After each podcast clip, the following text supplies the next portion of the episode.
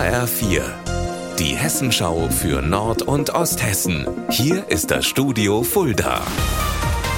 Mit Daniel Ketner. Schönen guten Tag. Die Gewerkschaft Erziehung und Wissenschaft hat heute in ganz Hessen zu Demonstrationen aufgerufen und auch in Fulda und Kassel gehen heute Nachmittag Lehrer, Kindergärtner und Sozialarbeiter auf die Straße.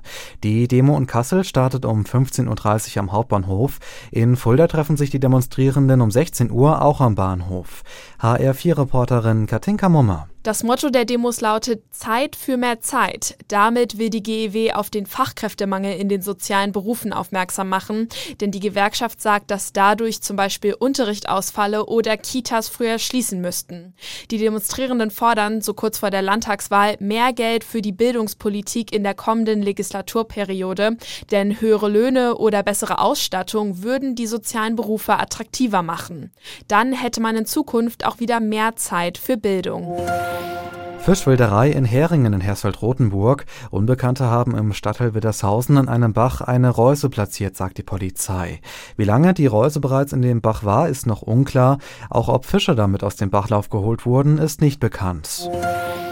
Morgen ist Welt-Alzheimer-Tag. Aus diesem Anlass gibt es in Kassel in dieser Woche viele Aktionen, um auf diese Krankheit und ihre Folgen aufmerksam zu machen.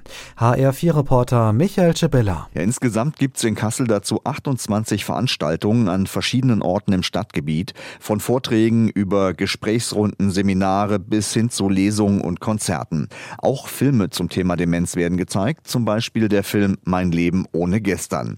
Zudem gibt es einen Demenz-Simulator, mit dessen Hilfe Hilfe jeder erfahren kann, wie sich Symptome einer Demenzerkrankung auswirken und anfühlen.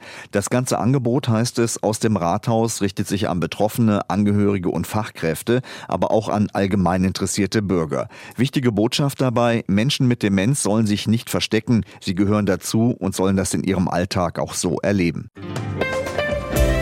Unser Wetter in Nord- und Osthessen. Und da wird es heute recht schön draußen. Es sind zwar viele Wolken unterwegs, so langsam lockert es aber immer mehr auf und die Sonne kommt raus.